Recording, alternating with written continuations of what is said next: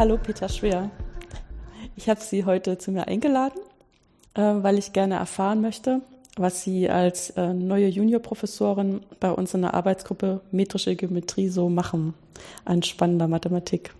Vielleicht ähm, metrische Geometrie, da hat man das Gefühl, man weiß, was Geometrie ist, aber was da metrisch ist, weiß man vielleicht nicht. Äh, was wird denn da gemacht? Ja, vielen Dank für die Einladung. Danke, dass ich hier sein darf zu dem Gespräch. Ähm, metrische Geometrie grenzt erstmal ein Fachgebiet ab, das ähm, zur Differentialgeometrie verwandt ist, aber eben nicht äh, mit Differenzieren, also im Sinne von Ableiten beschäftigt ist. Also wir machen Geometrie ähm, mit Hilfe von Metriken. Metriken sind erstmal Abstandsfunktionen.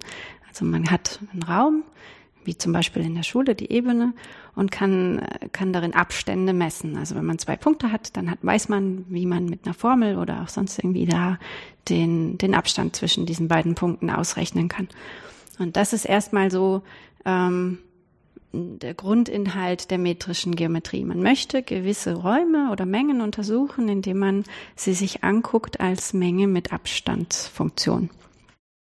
Ähm, ein Beispiel, ganz klassisch, ist eben die euklidische Geometrie. Äh, da fängt man in der Ebene an oder auch im dreidimensionalen oder dann später auch im n-dimensionalen Raum, ähm, sich Gebilde anzugucken, Winkel auszurechnen, ähm, solche Sachen. Das kennt wahrscheinlich jeder noch aus der Schule. Ja, hat es geliebt oder gehasst, je nachdem. Ähm, da gibt's äh, klassisch eben von Euklid so eine, so eine Versuch, diese Geometrie zu axiomatisieren also eine Liste an Eigenschaften aufzustellen, die Geometrie erfüllen muss. Und er hat angefangen und hat erstmal definiert, was ist ein Punkt, was ist eine Gerade, ähm, wie sage ich, dass ein Punkt auf einer Gerade liegt, wie konstruiere ich neue Geraden, wenn ich Punkte gegeben habe. Ähm, der hat gesagt, man muss wissen können, was ein Winkel ist. Äh, dann hat er zum Beispiel auch gesagt, dass es zu jeder Geraden genau eine weitere Gerade gibt, wenn ich mir einen festen Punkt auswähle, die durch diesen festen Punkt läuft und zu der ersten Gerade parallel ist. Das ist das sogenannte Parallelenaxiom. Ähm, und dann war damals gar nicht so klar, erst kann man das vielleicht aus dem Rest, was er sich davor schon gedacht hat, herleiten, äh, oder ist es tatsächlich so, dass man das annehmen muss? Also kann man sich mit annehmen muss, meine ich, kann man sich aussuchen, ob das richtig sein soll oder nicht. Also in einem Axiomensystem, da legt man ja erstmal, wenn man arbeiten möchte, sich so seinen Arbeitsrahmen fest und sucht sich aus, was richtig sein soll. Das sind die Axiome. Und da hat sich eben später herausgestellt, aber sehr viel später, äh, da war Euklid schon viele Jahrhunderte tot, äh, dass man das eben tatsächlich annehmen muss, dass es Geometrien gibt, äh, wo es eben keine eindeutige parallele Gerade gibt. Ähm, und da gibt es ganz einfache Beispiele für, nämlich zum Beispiel schon die Kugeloberfläche. Wenn man Geometrie auf der Kugeloberfläche machen möchte, was ja jetzt nicht so weit weg ist von uns, wir leben auf der Erde, das ist ein Ball, da kann man eigentlich mit der Ebenenmessung, die man so aus der Schule äh, kennt, eigentlich, wenn man es streng genommen nimmt, nicht ankommen und Dreiecke messen auf der Erdoberfläche. Ähm, wenn man da korrekt mathematisch vorgehen möchte, dann muss man eben nicht euklidische Geometrie betreiben, sondern äh, sogenannte nicht-euklidische Geometrie. Das war jetzt gut. Klingt lustig. Man darf nicht euklidische ja, Geometrie, genau. sondern nicht-euklidische. Genau, das ist ein ja. feststehender Ausdruck. Ja, ne? ja. Nicht-euklidisch ist auch ein. Wort, nicht-euklidisch. Äh, beschreibt eben die Tatsache, dass man äh, nicht voraussetzt, dass es zu einer Geraden und einem Punkt, die nicht auf der Geraden liegt, genau eine Parallele gibt, die durch diesen Punkt geht. Und dann ist man plötzlich an, einer, an einem Punkt, wo es sehr reichhaltige Möglichkeiten gibt, dieses Parallelenaxiom zu verletzen, also das nicht äh, vorauszusetzen, und Geometrie mit Abstandsmessungen in anderen spannenden Räumen zu machen. Das sind so die ganz grundlegenden Bausteine von dem, mhm. was ja, ich glaube, wenn man das jetzt mit der, ähm, der Schulmathematik in Verbindung setzt, ist ja Geometrie häufig ähm, daraus motiviert, dass man, was ich, Flächeninhalte, Längen, und ähm, gerade bei Volumina gibt es ja dann schon viele verschiedene Formeln, die man dann lernen soll genau. oder auch verstehen soll, wie die entstehen. Ja, das wäre besser. Genau. Ich denke, eigentlich, das war jetzt auch so nachgeschoben, weil ich denke, äh, das meiste an der Ausbildung in der Schule ist eigentlich mehr, dass das so ein schönes Spielfeld ist, wo man viele Sachen verstehen kann, wie man äh, wirklich argumentieren muss. Damit was stimmt, ne? damit auch niemand anders nachhalten kann, dass das wirklich stimmt. Ähm, genau. So einen Beweis führen. Und dann kommt das immer so raus, als würde man da Formeln lernen für Volumina, was gar nicht stimmt. Also klar werden die dann am Ende auch mit abgeprüft, aber es ist nicht das, was man eigentlich lernen soll, nee, oder? Also besser wäre es, man würde lernen, äh, wie man in einem gesetzten Rahmen mit gewissen Grundregeln sauber argumentiert. Hm. Ja, also ich hatte einen Lehrer in der Schule, der sagte immer, wenn einer so meinte, wozu brauchen wir das denn alles? Das braucht doch kein Mensch später. Ich sagte, ja, genau das brauchen sie nicht. Aber sie müssen lernen, wie man klar argumentiert. Wir könnten auch Schach spielen, sagt er dann immer. Ähm, da lernt man auch klar zu denken und äh, Dinge zu strukturieren und ja, logisch abzuleiten, so was als nächstes passiert. Ja. Ja, der Vorteil bei der Geometrie ist halt, dass die dann auch unsere, an unsere Anschauung anknüpfen kann. Dann kriegt man erstmal einen Einstieg und man kann auch beim Argumentieren andere Leute mitnehmen, indem die sich Sachen im, vor ihrem inneren Auge vorstellen, beziehungsweise dann beim Aufzeichnen auch noch ein bisschen konkreter machen, äh, wo man dann auch merkt, dass man eventuell doch in so eine Abseitsfalle tritt, dass man sich was vorgestellt hat, was so gar nicht stimmt. Man kann es sehr leicht anhand von einem Beispiel nachprüfen, indem man sich aufzeichnet genau. oder auch unterstützend Bilder malen, äh, die gewisse Dinge veranschaulichen. Mhm. Ja. ja, deswegen klingt das erstmal so ein bisschen lustig, wenn man sich vorstellt, man würde vielleicht Geometrie machen wollen, ohne messen zu wollen. Geht aber auch. Ja, geht ja, aber auch. Die Topologen machen das ja, ne? Ja. Nee. Wo man eigentlich ähm, mehr nach den strukturellen Zusammenhängen und Eigenschaften guckt und das ganz egal ist, wie groß irgendwas ist. Ja, ja manchmal, also äh, selbst in der metrischen Geometrie macht man das manchmal. Dann betrachtet man Dinge bis auf Homothetie. Da darf man die Metrik beliebig umskalieren. Also wenn äh, irgendwie zwei Punkte den Abstand 1 haben, dann darf man sich irgendeine andere Zahl wünschen, deren Abstand die haben sollen. Man multipliziert einfach die Metrik mit dieser Konstanten und macht bläht, also wir sagen mal, man bläht den Raum auf oder schrumpft den zusammen, je nachdem, ob das eine große Zahl ist oder eine ganz kleine. Ähm, dann würde man zum Beispiel sich die relative Lage von Punkten zueinander angucken oder solche Dinge. Äh, oder ob es Verbindungskurven gibt auf, auf der geometrischen Fläche, die man sich anschaut, die zwei Punkte verbindet oder mhm. eben nicht. Ähm, sowas, wenn dann der genaue Abstand nicht interessiert, sondern nur, dass es einen gibt, dann äh, guckt man sich manchmal eben auch so eine Familie von Abstandsfunktionen an. Mhm. Aber man misst trotzdem immer noch. Also, ja. ja. Ja, in der Ebene sieht das ja auch so aus, als ob es eigentlich nur einen sinnvollen Abstand gibt. Also sozusagen das, was wir dann auch mit dem Lineal messen, wo man dann ähm, die Null an einem Punkt anlegt und dann an dem anderen Punkt abliest, was da auf dem Lineal halt für einen Zentimeter erreicht ist oder Millimeter. Ja. Ähm, ist es dann auf der Kugel auch so, dass es da sinnvoll ist, nur mit einem bestimmten Abstand zu messen? Weil ich meine, das mit dem Lineal kann ich ja auf der Kugeloberfläche immer noch versuchen, wenn mein Lineal biegsam ist. Genau, man könnte irgendwie einen Faden nehmen genau. und den um, oder einen Gummi und das um die Kugel so rum genau. spannen. Faden ist vielleicht besser, das schnurrt nicht zusammen, wenn man es wieder runternimmt. Also man legt so einen Faden auf der Kugeloberfläche entlang und ähm, hält den an den zwei Punkten fest, die, die, die man den Abstand messen möchte. Mhm zieht den fest und dann kann man den ja runternehmen und am Lineal gucken, wie lang war das denn jetzt. Ähm, oder man hat ein biegsames Lineal und legt das gleich so außenrum. Äh, das ist so die, sag ich mal, die Standardmöglichkeit, auf der Kugel Abstände zu messen. Aber es gibt schon in der Ebene viele Möglichkeiten, Abstände zu messen, nicht nur die mit dem Lineal, die man so kennt. Es gibt eine, die hat einen ganz lustigen Namen, das heißt Pariser Metrik. Ähm, äh, oder in Frankreich nennen sie die SNCF-Metrik. Ähm, die, wenn man weiß, wie die Züge in Frankreich früher fuhren, muss man sagen, inzwischen ist es besser. Äh, da war es meistens so, wenn man von einer großen Stadt in eine andere wollte, äh, musste man erst nach Paris umsteigen und dann äh, wieder rausfahren. Und diese Abstandsfunktion äh, in der Ebene, die die Pariser Metrik eben ist, die funktioniert so, dass man immer von, wenn man den Punkt von x nach y, den Abstand von x nach y messen möchte, misst man den Abstand von x zu 0 und den Abstand von 0 zu y und addiert die zwei.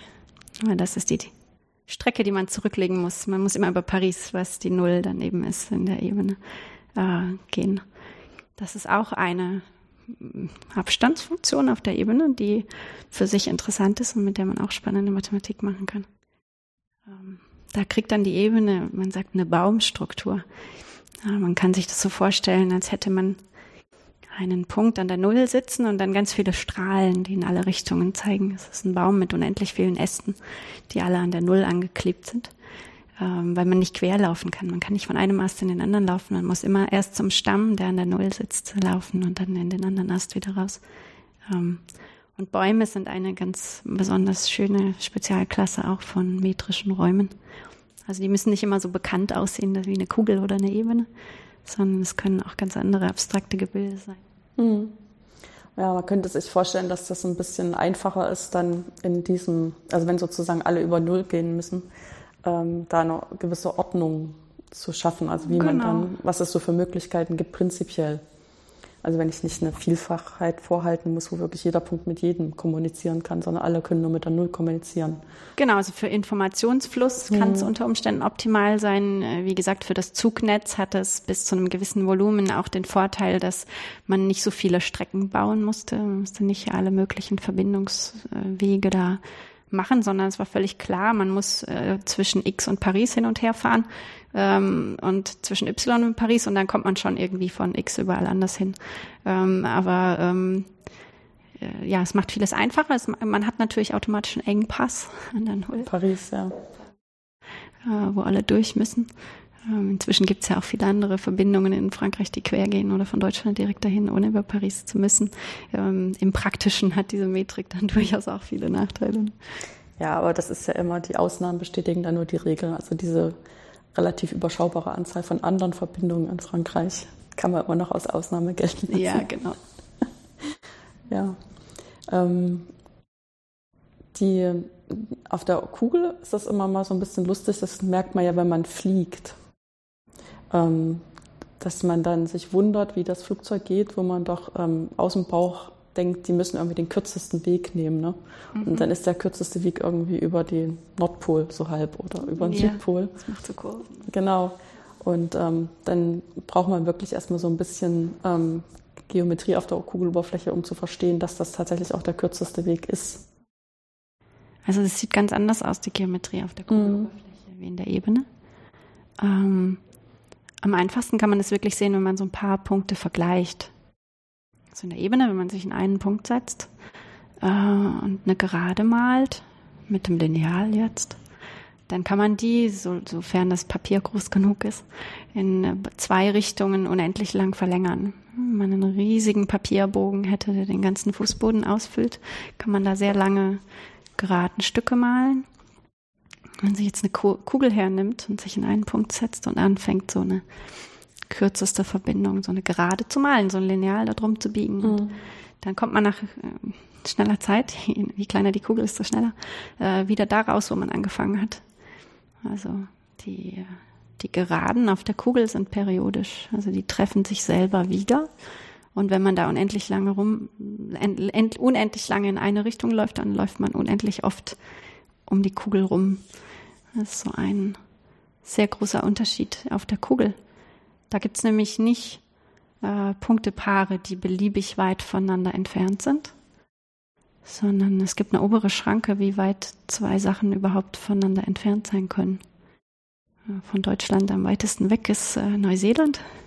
Weiter geht nicht. Also, wenn man jetzt äh, auf der, wenn die Erde eine Scheibe wäre, würde man entweder irgendwann runterplumpsen oder wenn die unendlich groß wäre, dann gäbe es Länder und Städte, die beliebig weit weg wären von uns. Fürs Weltall weiß man es noch nicht. Ja, das stimmt. Was da der Fall ist. Aber ähm, ja, das ist so ein wesentlicher Unterschied ähm, zwischen der Ebene und der Kugel. Und da gibt es eben noch verschiedene andere. Der, auf der Kugel gibt es zum Beispiel zu jedem Punkt einen Punkt, der ihm gegenüber liegt. Äh, sowas gibt es auf der Ebene nicht. Das ist ein mathematisches Phänomen, mit dem man umgehen muss, wenn man damit arbeiten will. Und äh, wenn man dahin will, zu diesem gegenüberliegenden Punkt, gibt es auch nicht genau eine Weise, wie man da auf kürzestem Wege hinkommt, sondern mal angenommen, man dürfte überall langfliegen, äh, könnte man sich aussuchen, äh, in welche Richtung man losfliegt. Man käme immer nach, wenn man immer geradeaus fliegt, immer nach exakt der gleichen Zeit am gegenüberliegenden Punkt an. Mal vernachlässigt, dass die Erde sich auch dreht und dass das dann so ein bisschen. Ja, Wind spielt dann auch häufig Wind, noch eine Rolle für die Flugzeuge. Ob er schiebt oder dagegen ist, kann dann schon mal eine Stunde ausmachen. Wenn man sowas alles vernachlässigt ja. und eben nur mathematisch arbeitet oder auf einer Kugel, auf einer ideal gedachten Kugel entlang spaziert, dann ist der Weg eben immer gleich weit. Ähm, egal in welche Richtung man losgeht. Und auf der Ebene kann man sich ganz schön vertun. Da gibt es nämlich genau eine Richtung, die optimal ist, wenn man den kürzesten Weg gehen will. Das Spannende ist, wenn man ja jetzt hier auf der Erde rumläuft und irgendwie im Stadtplan oder mit Google Maps irgendwo hin navigieren will, dann äh, gibt's ja auch äh, eine kürzeste Verbindung, meistens zumindest. Ähm, das liegt aber daran, dass unsere Erde so riesengroß ist, dass wir immer nur so einen klitzekleinen Ausschnitt davon sehen, wenn wir selber navigieren, dass uns das so erscheint, als wäre das eine Ebene. Und da verhält sich im Kleinen, lokal, diese große Kugel fast genauso wie, wie eine ideale Ebene. Aber eben global, wenn man alles betrachtet, nicht. Mhm. Das sind eben auch so Wechselspiele, die man sich angucken kann. Ja, zumal dann lokal, gerade wenn es um sich bewegen in der Stadt geht, ja noch ganz andere Randbedingungen eine Rolle spielen, die sowieso viel mehr eingreifen. Dass ich halt nicht in jede Richtung losgehen kann, weil da ein Haus im Weg steht oder. Genau. Manchmal ist auch in die eine Richtung anstrengender als der Rückweg. ja. Ist auch was Mathematisches eigentlich. Also es lässt sich mathematisch greifen. Ähm, so die Bergsteigermetriken. Berg hoch ist äh, anders als Berg runter.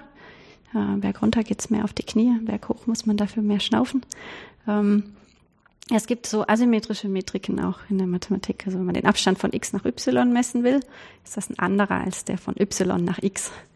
Das klingt erstmal komisch, wenn man das mit Lineal auf der Ebene macht, dann ist ja egal, wo ich die Null ansetze, ob ich die Null bei dem einen Punkt und den Abstand zum anderen messe oder umgekehrt, ob ich die Null nach y stecke und dann den Abstand messe.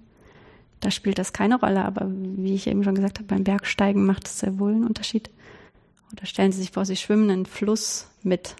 Ob Sie jetzt mit der Strömung schwimmen von Karlsruhe nach Köln, den Rhein runter oder umgekehrt, das macht sehr wohl einen Unterschied.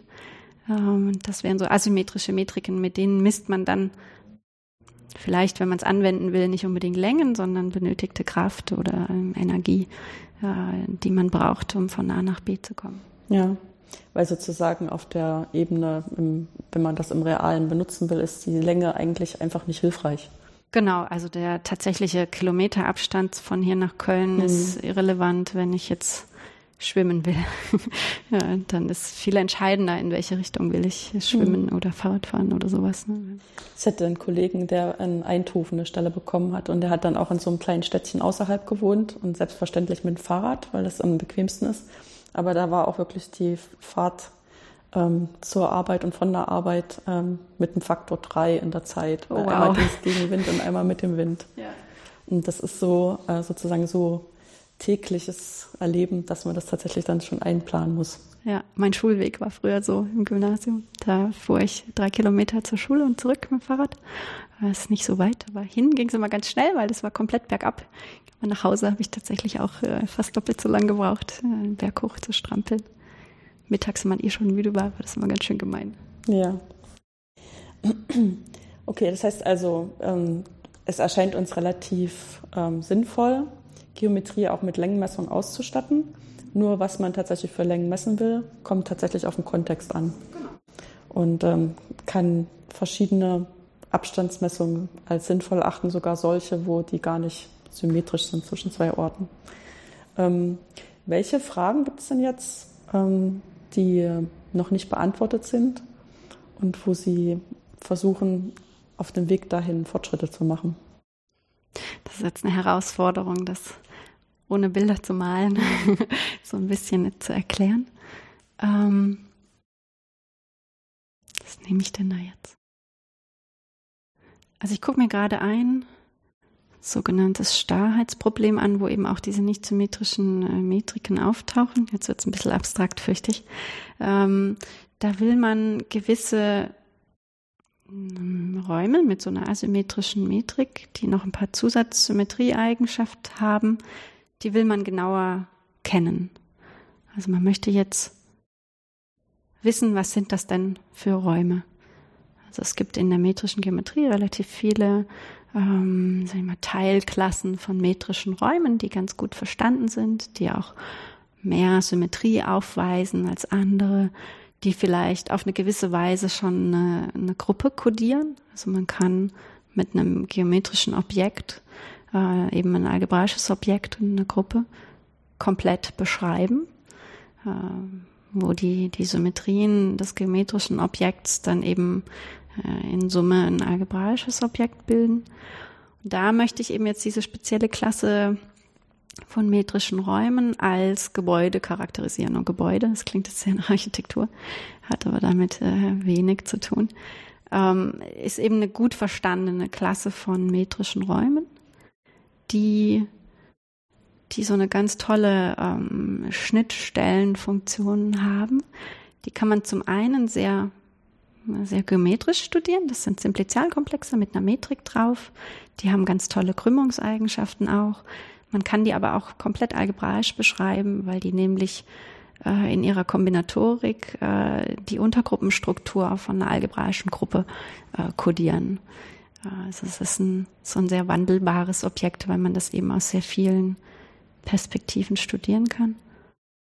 Und diese, diese Starrheitssätze, die sind ganz mächtig, weil man dann mit relativ wenigen Voraussetzungen äh, schon weiß, dass man so ein hochsymmetrisches, gut verstandenes Objekt hat. Ähm, ja, da arbeite ich gerade. Hm.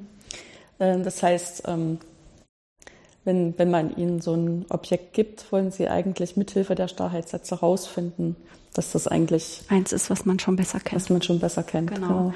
Und da möchte ich möglichst wenig dafür nachgucken müssen vorher. Weil wenn ich, also es gibt natürlich auch so axiomatische Charakterisierungen von Gebäuden, die lassen sich aber manchmal schlecht nachweisen.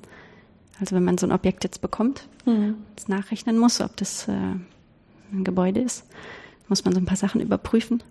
Und äh, manche davon sind nicht so einfach zu überprüfen. Da muss man das Objekt schon ziemlich gut kennen, um das sagen zu können. Und ähm, da will man einfach einfachere Beschreibungen haben, die äh, die vielleicht nicht alle Gebäude charakterisieren. Also nicht jedes Gebäude erfüllt diese Charakterisierung, aber wann immer man so eine Charakterisierung hat und bestimmte Dinge überprüfen kann, hat man ein Gebäude. Und das erleichtert einem dann das praktische Arbeiten manchmal. Ja, und welche äh, Rolle spielt dann die Krümmung in solchen ähm, Untersuchungen? Ähm, das über die haben wir ja noch gar nicht gesprochen, nee. höchstens implizit, weil wir über Ebenen und ähm, Kugeloberflächen gesprochen hatten. Genau, wir haben so ein bisschen implizit über Krümmung ja. gesprochen, ähm, indem wir da die, die Sphäre verglichen haben mit der Ebene. Da vielleicht erstmal grundsätzlich, was ist Krümmung? Ähm, ganz platt, umgangssprachlich gesagt, ist alles das gekrümmt, was eben nicht so flach ist wie die euklidische Ebene, also wie das Blatt Papier, auf dem man in der Schule Geometrie macht. Ähm, wenn man das ein bisschen formaler fassen will, gibt es verschiedene Möglichkeiten, das zu definieren. Man kann das zum Beispiel eingebettet im dreidimensionalen Raum betrachten. Dann ist es tatsächlich so ein flach gestrichenes Blatt Papier. Ähm, ja, kann man fast sagen, definiert man als Krümmung null. Und ansonsten, wenn man jetzt irgendeine gewählte Fläche hat oder zum Beispiel die Kugel, da guckt man sich dann Tangenten an, an diese Kugel. Eine Tangente ist was oder eine Tangentialfläche sogar ist was, was man, man nimmt sich eine Ebene und versucht die an das geometrische Objekt dran zu legen. Und dann berührt die das geometrische Objekt in einem Punkt. Und dann schaut man sich um diesen Berührpunkt so eine Umgebung an äh, und schaut, wie die Fläche, die man, für die man sich eigentlich interessiert, wie die abweicht von der Ebene, die man da gerade dran gelegt hat. Also mathematisch approximiert man im Prinzip die, die Fläche mit so einer Ebene und vergleicht die. Und da können eben verschiedene Sachen passieren. Also es kann passieren, dass wie bei der Kugel die Ebene komplett sich wegbiegt auf eine Seite. Das ist eine Art von Krümmung. Dann kann man sich andere Flächen vorstellen, ähm, wo die Fläche die Ebene durchdringen muss, dass man es überhaupt da dran legen kann. Also stellen Sie sich, was kann man denn da nehmen, so ein ähm, wie zum S gebogenes Blatt Papier zum Beispiel oder so eine Stuhlfläche, die so gebogen ist und so ein, so ein, so ein, so ein Sattelpunkt macht. Ähm, wenn man da auf diesen Sattel versucht, das draufzulegen, dann zerschneidet das die Lehne oder man kann es gar nicht dranlegen. Ähm, das heißt, so eine Fläche, die, die biegt sich sowohl nach unten als auch nach oben an der Ebene, die man da berührt. Und je nachdem, wie das Verhalten eben so ist, äh, ist zum einen die Fläche erstmal gekrümmt und dann kann man auch noch sagen, sozusagen, in welche Richtung krümmt die sich nach nur auf eine Seite weg oder auf zwei verschiedene Seiten. Man kann das aber auch rausfinden, wenn man ähm, die Winkelsumme in Dreiecken misst. Also man muss gar nicht von außen die Fläche approximieren, um da irgendwie Krümmung zu untersuchen, sondern man kann das intrinsisch in der Fläche äh, machen. Also sagen wir mal ein kleiner Käfer wäre, der in der Fläche wohnt und nicht rausgucken kann, kann man trotzdem rausfinden, ob das gekrümmt ist oder nicht. Ähm, und zwar, man, man steckt ein Dreieck ab und misst die Winkel. Und zwar misst man die dann auf der Kugel genauso mit einem Geodreieck wie auf der Fläche auch. Vielleicht braucht man eins, das sich ein bisschen biegen lässt, wie mit dem Lineal vorhin, haben wir auch angenommen, wir können das biegen. Und dann summiert man die auf und guckt, was rauskommt. In der Ebene kommt immer 180 raus. Und auf der Kugel wird man feststellen, da kommt immer ein bisschen mehr raus. Und wenn das eine Riesenkugel ist und ich das Dreieck groß macht, dann äh, kommt da ein bisschen, bisschen mehr raus. Wenn ich ganz kleine Dreiecke angucke, nähert sich das der 180. Je nachdem, wie ich, wie ich das Dreieck auf die Kugel setze, werde ich mal näher, mal weiter weg sein von den 180. Aber es wird immer mehr sein als das. Und äh, das haben tatsächlich Forscher früher auf der Erde auch versucht. Die sind zwischen Städten hin und her gegangen und haben versucht, da Dreiecke abzustecken in Deutschland oder in Europa und äh, versucht, da Winkel zu messen. Ich weiß nicht, wie erfolgreich die waren, aber ähm, man hat das tatsächlich auf die Weise versucht herauszufinden, ähm, zu bestätigen, diese Theorie, dass die Erde eine Kugel ist, als es eben neu war. Ähm, ich glaube, ich weiß nicht mehr ganz genau, wie die Historie war, aber ich glaube, die Theorie kam nicht auf, indem man Dreiecke gemessen hat, sondern mit Beobachtung mit dem Mond und so. Aber ähm, als Verifizierungsmöglichkeit hat man das eben versucht. Ja, und so kann man das auf der Kugel eben auch machen. Und äh, verschiedene andere Flächen, wenn man sich zum Beispiel einen Torus nimmt, das sieht so aus wie so ein Donut. Äh, Schwimmreifen sehen auch so aus. Wir haben so ein Loch in der Mitte. Ähm, außen verhält sich das so wie eine Kugel in, innen gibt es aber so Punkte, wo es in zwei verschiedene Richtungen gekrümmt ist, wenn man in dem Loch sitzt. In eine Richtung ist es kugelmäßig gebogen, wenn man äh, um die kleine, also sag ich mal, um den Schwimmreifen das so rumwickelt, dass man von dem Loch nach außen wickelt. Wenn man es aber ums Loch rumwickelt, ist es in die andere Richtung gebogen. Ähm, da sieht man eben Punkte, die, die anders gekrümmt sind, sage ich jetzt einfach mal. Verschiedene, verschiedene Punkte auf dem Donut haben verschiedene verschiedenes Krümmungsverhalten. Ähm, so gibt es eben verschiedene Flächen. Die Sphäre, die hat überall das gleiche Krümmungsverhalten. Der Donut nicht. Solche Sachen kann man sich dann auch fragen. Wenn ich eine gewisse Fläche gegeben habe, ist sie überall gleich gekrümmt, hat die verschiedene. Hm. Wobei ja dann irgendwann der Punkt kommt, wo man da eine Zahl dran machen muss. Ja. Also ähm, es, es, ist jetzt genauso und so gekrümmt und dann ist halt schon die Frage, wie man das überhaupt ähm, so definieren kann, dass da eine Zahl rauskommt oder wahrscheinlich reicht eine Zahl gar nicht. Je nachdem, also es gibt so eine mittlere Krümmung, da kann mhm. man dann schon eine Zahl hinschreiben. Äh, dann gibt es aber tatsächlich ähm, andere Theorien, die dann jedem Punkt eine andere Zahl zuordnen, die dann genau dieses Phänomen eben auch charakterisieren. Ähm, da, da wird es dann gleich relativ schwierig und abstrakt, weil den Torus, den kann man ja auch aus der Ebene basteln, äh, ja. formal einfach, indem man sich ein Quadrat ausschneidet und sagt so, wenn ich jetzt ein Käfer bin, der da drin lebt und rechts rauslaufe, dann komme ich links wieder rein. Man kennt das von den alten Computerspielen. Ähm, so, so weiße Punkte auf grüner Fläche rumgewandert sind. Ich weiß nicht, wer das noch kennt von den Hörern. Äh, wenn die rechts aus dem Bildschirm rauslaufen, kamen die links wieder und zwar in genau der gleichen Höhe, wie sie rechts rausgelaufen sind und oben und unten genauso. Ähm, da kreiert man einen Torus, wenn man das macht. Das ist im Prinzip läuft dieser Käfer, der da auf dem Bildschirm rechts raus und links wieder reinkommt, im Torus einmal im Kreis. Ähm, dieser Torus ist aber nicht gekrümmt, weil der tatsächlich überall aussieht wie die Ebene. Hm. Äh, jetzt sind wir dann aber bei einem Objekt, das man nicht mehr, tatsächlich nicht mehr basteln kann im R hoch 3. Weil wenn ich anfange, das zusammenzukleben, dann mache ich den ja krumm. Ähm, also wenn ich das Quadrat jetzt aus dem Papier ausschneiden würde und zusammenkleben würde, dann habe ich Krümmung kreiert. Ähm, wenn ich den flach haben will, dann muss ich das einfach formal so tun, als käme der links wieder, wenn er rechts rausläuft. da ist eben dieses Computerspiel ein ganz gutes Modell für, ähm, wo man sich das veranschaulichen kann, dass das tatsächlich geht. Und dass das auch sinnvoll ist, das zu untersuchen. Aber da hätten wir eben einen Torus gebaut, der nicht gekrümmt ist. Äh, während es auch einen Torus gibt, wenn man den eben als Donut hat, als Schwimmring oder so, der gekrümmt ist. Da gibt es einfach verschiedene hm, der sogar sehr interessant gekrümmt ist, ne? wenn man da verschiedene Krümmungen schon beobachten kann.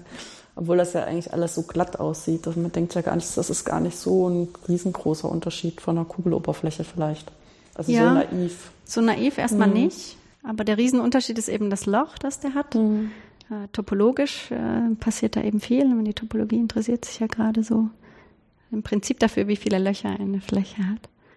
Äh, sehr vereinfacht ausgedrückt jetzt zugegeben. Ähm, aber ist eben so eine der Fragen. Und ähm, dann sieht man eben, dass das Hand in Hand geht. Ne? Topologisch verändert sich da viel, von null Löchern zu einem Loch und metrisch eben auch. Also da habe ich jetzt schon die Wahl, ob ich das als flaches Objekt studieren möchte oder als gekrümmtes Objekt mit einer sehr interessanten Krümmung dann eben auch. Und äh, bei der Kugel hat man nicht die Wahl. Wenn man die flach machen möchte, ist immer Verzerrung dabei. Ne? Also jede Landkarte ist äh, eigentlich nur an einer Stelle akkurat, der Rest ist verzerrt. Ne?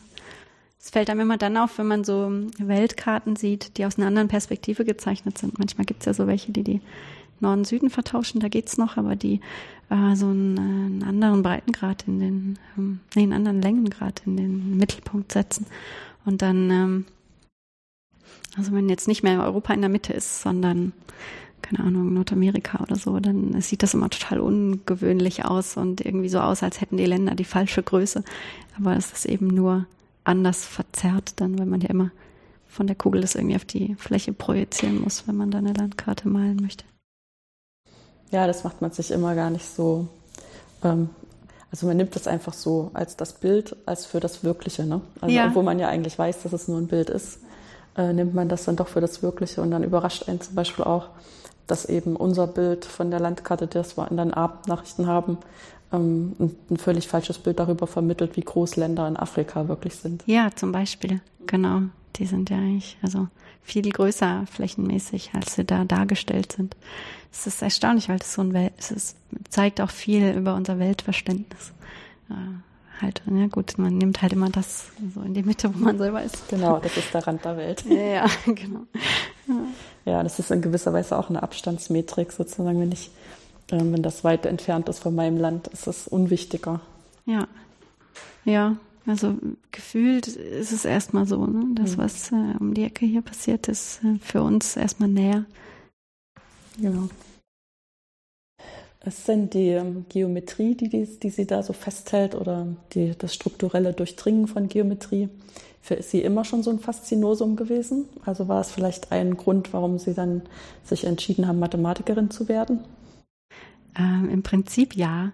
Also ich habe das, ähm, ich hatte das große Glück, in der Schule in einer Mathe AG zu sein. Das äh, klingt sehr nerdig, war es wahrscheinlich auch.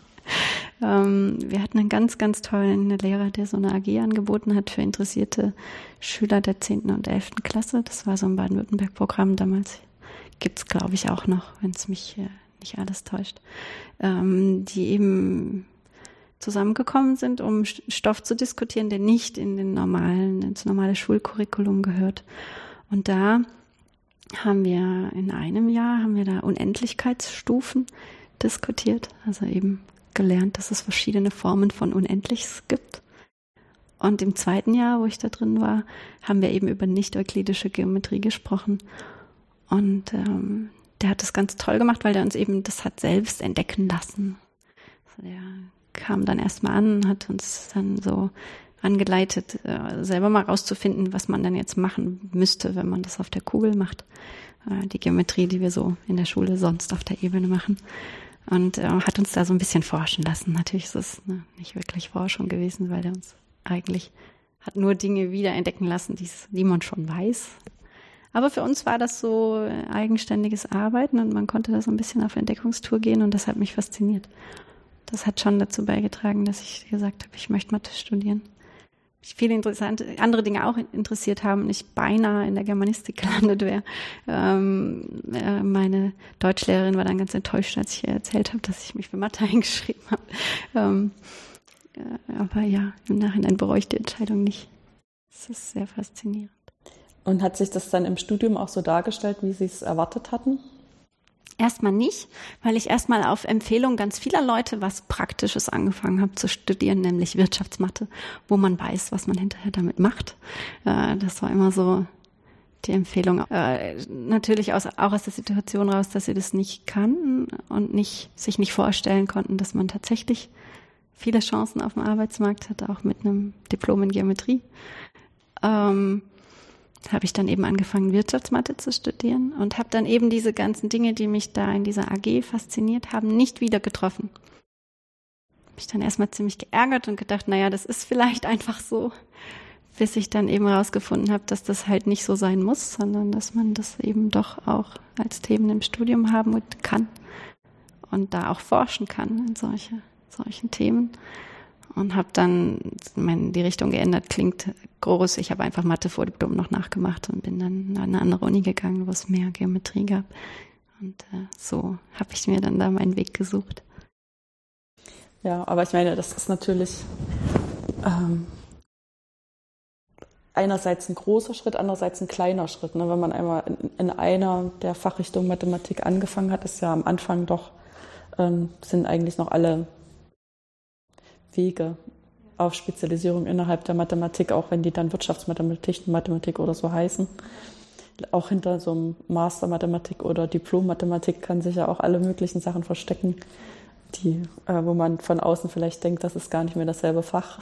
Ja, also es war tatsächlich sehr, sehr anders. Also ich mhm. habe das in Ulm studiert und da war das alles, äh, weil die auch die Wirtschaftsmathe erfunden haben in den 70ern, äh, sagen sie zumindest, ich weiß nicht.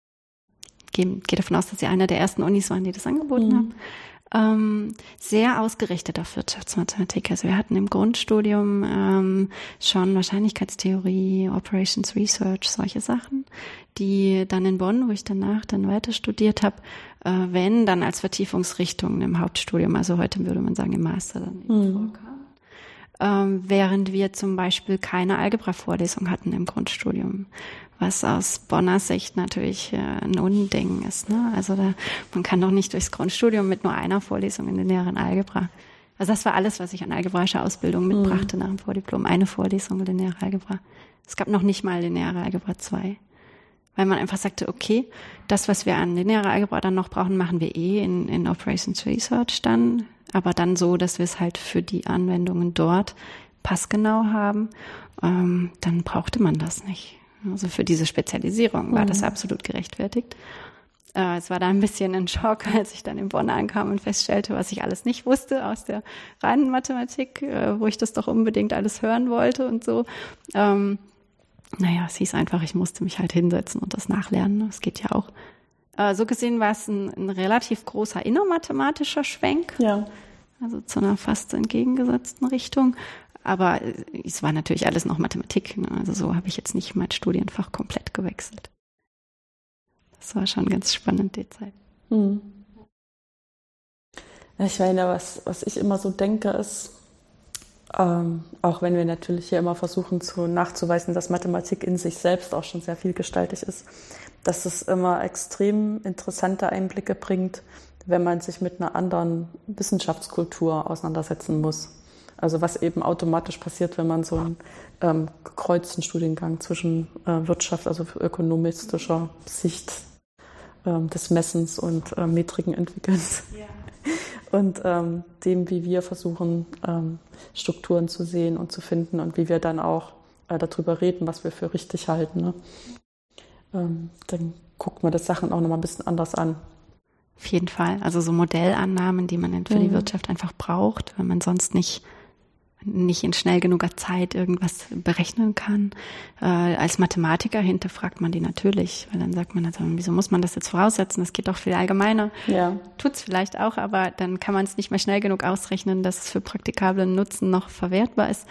Das ist, glaube schon so ein Balanceakt, wo man einfach äh, schauen muss, was, was dient der Anwendung und was ist jetzt, äh, sage ich mal, aus mathematischer Sicht innermathematisch interessant.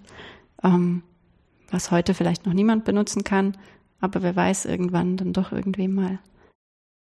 Hm. Ja, zumal dieses ähm, so Strukturen untersuchen, kann man ja dann später vielleicht auch nochmal an Computer ganz anders abgeben, die es vielleicht in zehn Jahren gibt. Ne? Genau, das ist ja alles auch erst gewachsen. Ne? Die hm. Dinge, die heute in jedem Handy stecken, da hat vor 200 Jahren auch jeder gesagt, naja, diese reinen Quatsch, den braucht keiner, wird nie jemand benutzen. Aber es ist ganz anders gekommen und heute ist man froh, dass die Mathematiker das entwickelt hatten damals, äh, sonst hätte man die Handys nicht bauen können. Ähm, so wird's mit den Sachen, die heute als abstrakte Spielerei, sag ich mal, in der reinen Mathematik sind, die haben ge genauso ihre Berechtigung. Haben Sie sich dann im Studium ähm, schon schnell vorstellen können, dass Sie gerne noch zur Promotion bleiben? Ja, irgendwie hat sich das so manifestiert. Also ich habe das nie nie so bewusst gesagt, ich will das unbedingt jetzt machen. Halt außer ganz am Ende vom Studium, als ich mich dann eben auf Stellen beworben habe.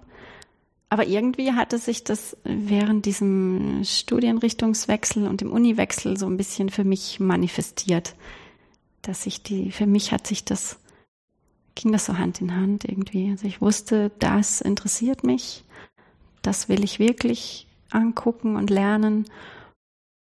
Und dann war völlig, also für mich irgendwie klar, wenn ich diesen Aufwand jetzt betreibe, also ganz platt gesagt, äh, die Stadt zu wechseln, Freundeskreis zurückzulassen und da alles neu zu machen, ähm, dass ich dann auch dabei bleiben will. Ähm, ja, das habe ich öfter mal hinterfragt, so diesen Gedanken, ähm, was ganz gut war für mich. Also viele gehen ja so ganz geradlinig, Diplom, Promotion und dann sofort weiter Postdoc. Äh, ich habe nach dem Diplom eine kurze Auszeit genommen und habe ein Praktikum gemacht, ein paar Monate. War dann eben später auch einmal noch in der Industrie für ein knappes Jahr. Ähm, das waren so, na, sag ich mal, Einschnitte im Lebenslauf, die für viele vielleicht überflüssig aussehen für eine Wissenschaftskarriere. Für mich haben die viel ähm, bestätigt. Also das war, tat mir immer ganz gut zu sehen, was gibt sonst ähm, und kann ich dafür genauso brennen wie für das äh, Fachliche. Und dann eben immer zu entscheiden, so, nee, das ist jetzt nicht das, was jetzt dran ist. Ähm, ich möchte jetzt eben wirklich promovieren. Und also dieser Test, das Praktikum zu machen, hat das dann bestätigt. Und so war das eben auch mit dem späteren Ausflug während der Postdoc-Zeit in die Industrie. Das hat eigentlich auch nur bestätigt, dass es mir in der Wissenschaft gut gefällt, ich da arbeiten möchte. Ja, jetzt gibt es hier bald einen Graduiertenkolleg, an dem Sie auch mitarbeiten. Was sind denn Ihre größten Hoffnungen, die damit verbunden sind? Andere zu begeistern, auf jeden Fall. Gut. Ja, mir macht das Spaß. Also ich, ich äh, forsche lieber mit anderen zusammen. Also manchmal muss man alleine da sitzen, weil man nur alleine so die Gedanken sortiert kriegt. Aber grundsätzlich denke ich, dass man sehr davon profitiert, im Aus, wenn man im Austausch ist man einfach die Ansichten von anderen noch sieht, wie sehen die ein Thema, was für Ideen haben die. Äh, jeder denkt ein bisschen anders über die gleichen Objekte und ähm, ich denke, man lernt auch schneller, wenn man über Sachen spricht, wie wenn man sich alles alleine durchliest. Und äh, ja, da anderen so ein bisschen von dieser Begeisterung mitzugeben und die auch für so ein Thema zu gewinnen, das, äh, da freue ich mich drauf. Mal schauen. Dann danke ich ganz herzlich, dass Sie sich die Zeit für das Gespräch genommen haben.